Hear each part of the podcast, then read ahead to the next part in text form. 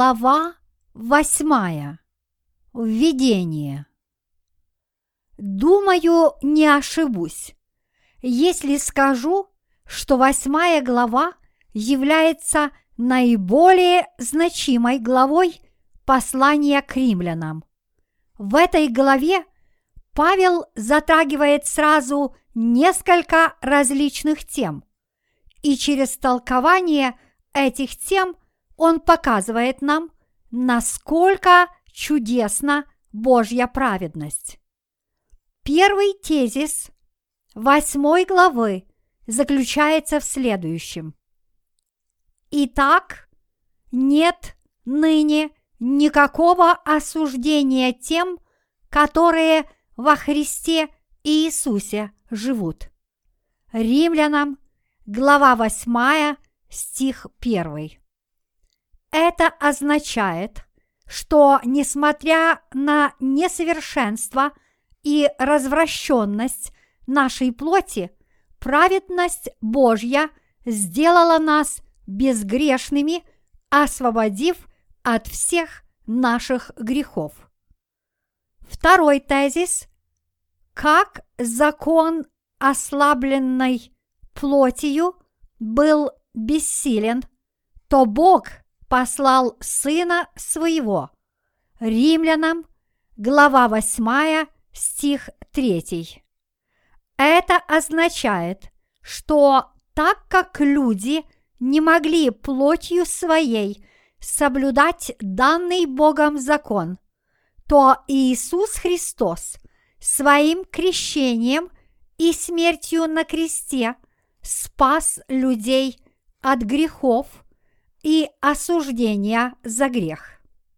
Сойдя на землю и взяв на себя все грехи человечества, приняв крещение у Иоанна, Иисус смог понести все грехи мира на крест, был распят и восстал из мертвых, чтобы спасти всех тех, кто верит в эту истину. Все эти деяния нашего Господа имели своей целью исполнить всю Божью праведность, которая, согласно воле Отца Небесного, освободила грешников от их грехов. Третий тезис. Ибо живущие по плоти о плотском помышляют, а живущие по духу о духовном. Римлянам, глава 8, стих 5. Это означает, что когда мы решаем начать верить в Бога, мы должны верить не сообразно нашим собственным представлениям, а в соответствии со Словом Божьим. Четвертый тезис но вы не по плоти живете, а по духу, если только Дух Божий живет в вас.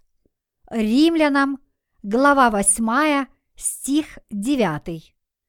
То есть те, кто верят в Божью праведность, получили в сердце свое Святого Духа и стали детьми Божьими. Это также означает, что человек не может стать чадом Божьим лишь только потому, что каждое воскресенье исправно посещает церковь. Пятый тезис. Итак, братья, мы не должники плоти, чтобы жить по плоти. Римлянам, глава 8, стих 12. Это означает, что те, кто были спасены от всех своих грехов по вере в Евангелие нашего Господа, исполнившие всю Божью праведность, не могут быть должниками и рабами своей плоти. Шестой тезис. Потому что вы не приняли духа рабства – чтобы опять жить в страхе, но приняли духа усыновления, которым взываем. Авва, Отче. Римлянам, глава 8, стих 15. Так как те, кто верует в Бога, получили в дар Святого Духа, они отныне могут называть Бога Отцом. Авва – Отче. Седьмой тезис. Сей самый Дух свидетельствует Духу нашему, что мы дети Божии. А если дети, то и наследники, наследники Божии, сонаследники же Христу.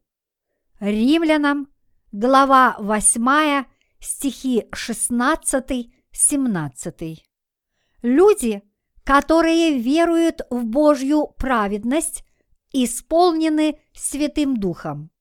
Те же, кто исполнены Святым Духом, вместе с Христом станут наследниками Его Царства Небесного. Восьмой тезис.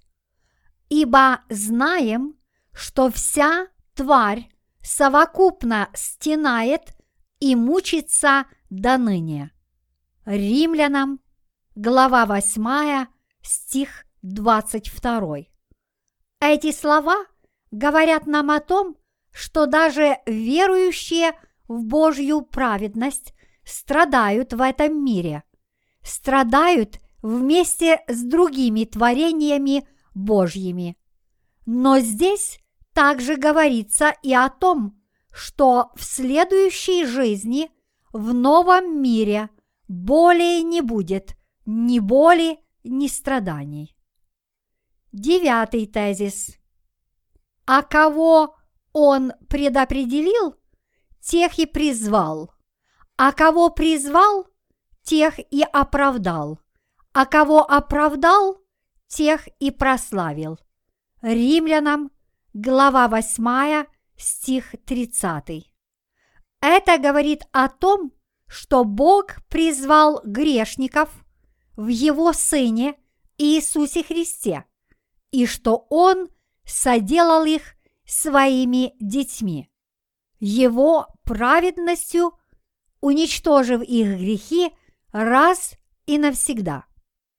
И, наконец, десятый и последний тезис. Кто будет обвинять избранных Божьих? Бог оправдывает их. Римлянам, глава 8, стих 33. Никто не имеет права судить детей Божьих, которые получили в дар Святого Духа за свое освобождение от грехов верой в Божью праведность. Эти десять тезисов являются ключевыми моментами восьмой главы послания к римлянам. Далее мы более подробно рассмотрим каждый из них.